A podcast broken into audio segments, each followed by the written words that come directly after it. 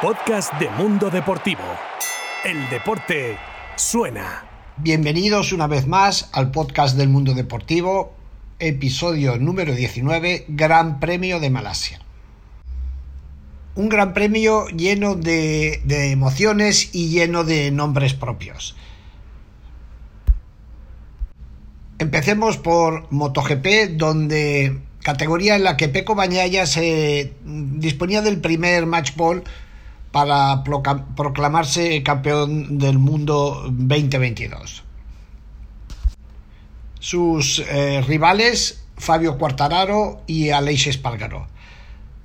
Los tres acusaron muy mucho em, la presión de estar jugándose el título porque de una forma completamente inusual su clasificación el sábado por la tarde estaba completamente fuera de, lo habitual. De hecho, eh, Fabio Quartararo, el campeón en título y al que Bañaya y Aleix eh, intentaban derrocar, firmó su peor clasificación en toda la temporada. Quartararo se clasificó décimo segundo, lo cual le obligaba a salir desde la cuarta fila de la, de la parrilla.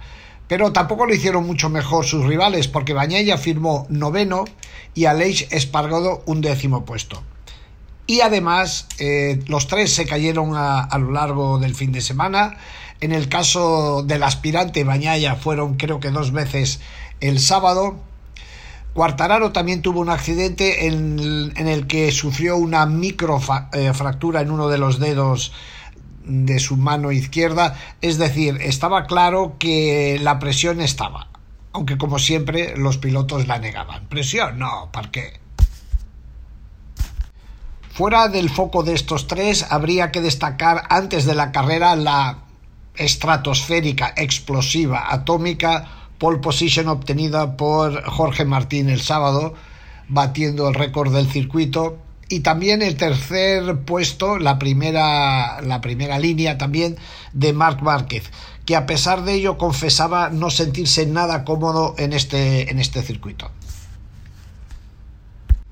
De hecho, Marc nos confesaba a los periodistas presentes en Malasia que de cara al domingo él pensaba que no, tendría ninguna opción de acabar entre los cinco primeros.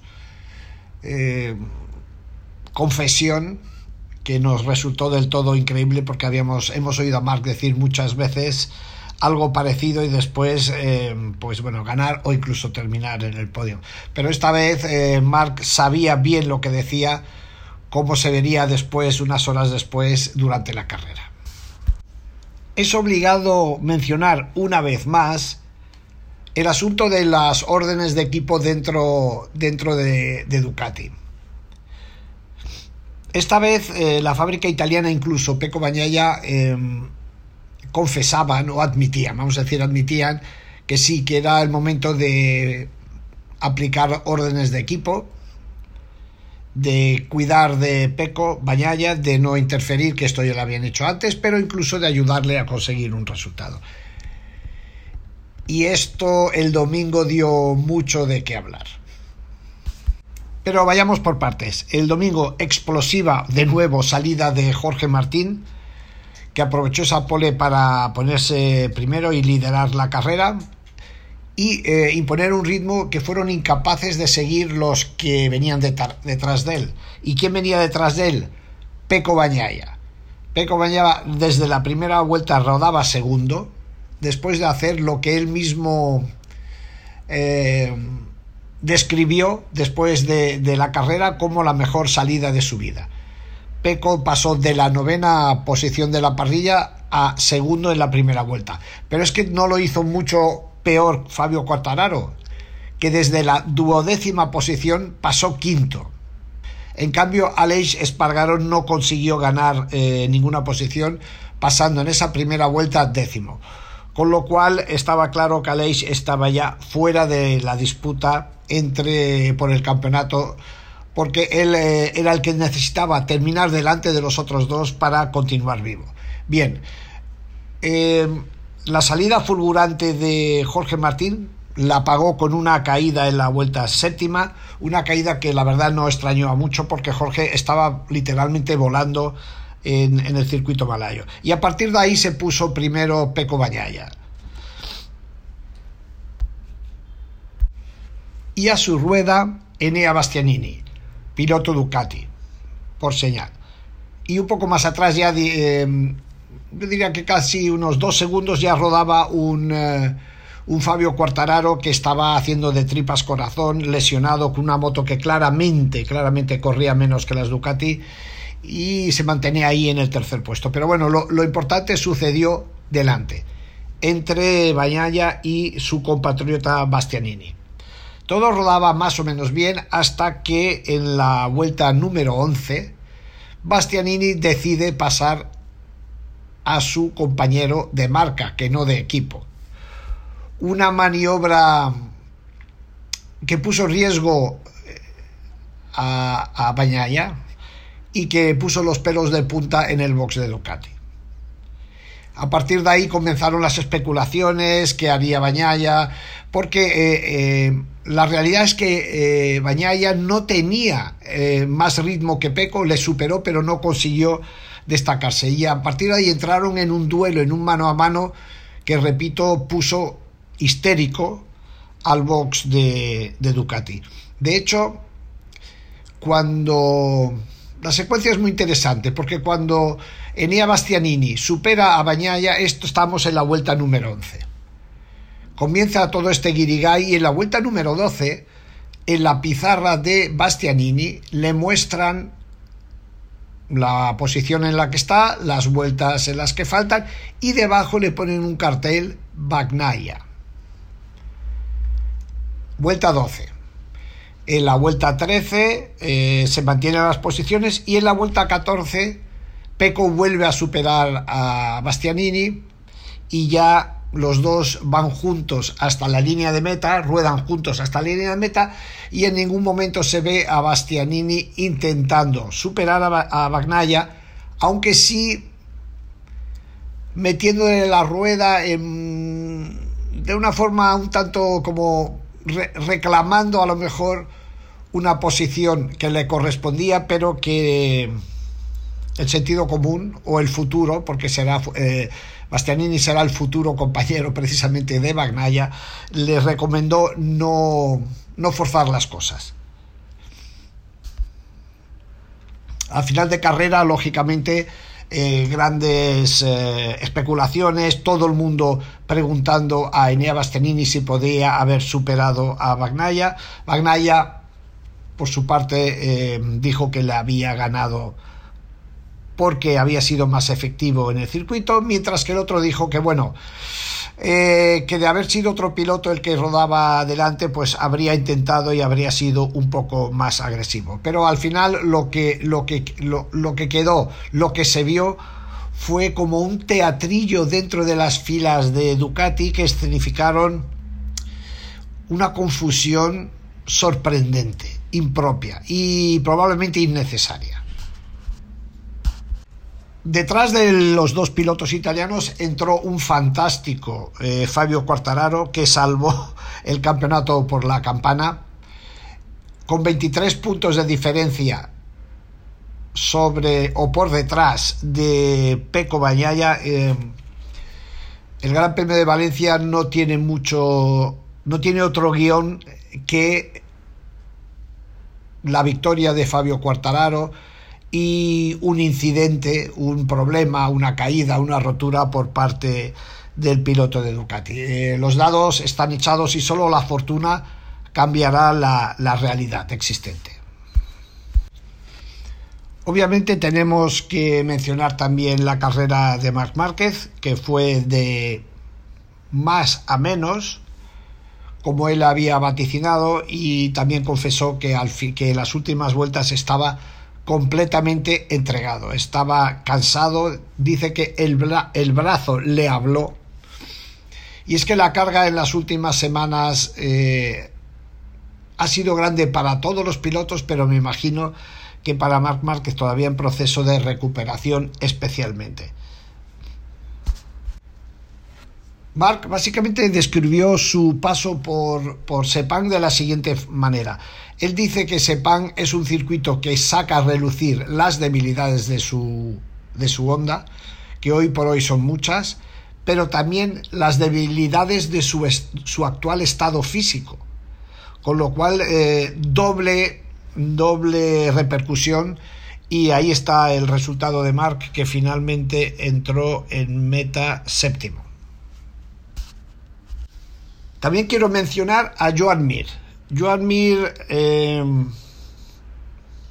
debería pasar a bendecirse porque su temporada está siendo muy extraña, todo les sale mal. Eh, recordemos que volvió en Australia después de estar ausente, me parece que fueron tres o cuatro grandes premios por una lesión, por una caída, exactamente, fue por una caída en la que se hizo daño en el tobillo.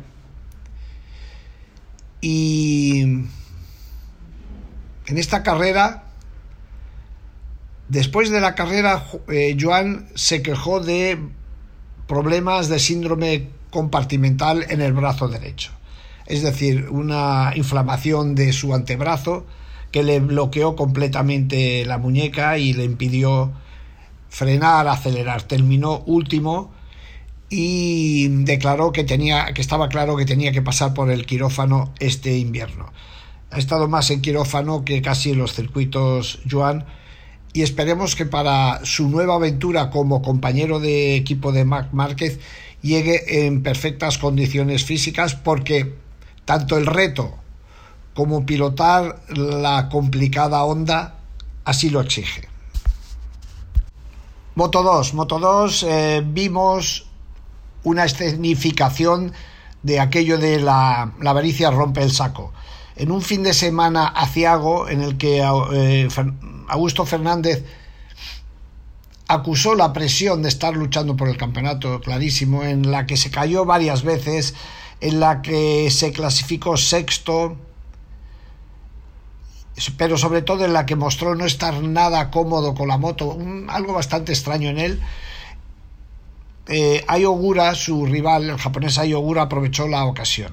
Ogura lideró, eh, estuvo peleando por la cabeza de carrera, mientras Augusto rodaba pues quinto, sexto y sin, sin eh, viéndose impotente de ir más allá, mientras que el japonés estaba adelante peleando la, la carrera con Arbolino. Pero en un exceso de avaricia, de codicia, en, en un intento de superar a Tony Arbolino, que rodaba adelante, en la última vuelta, Ogura se fue al suelo y echó por la borda los 20 puntos que tenía, que tenía garantizado.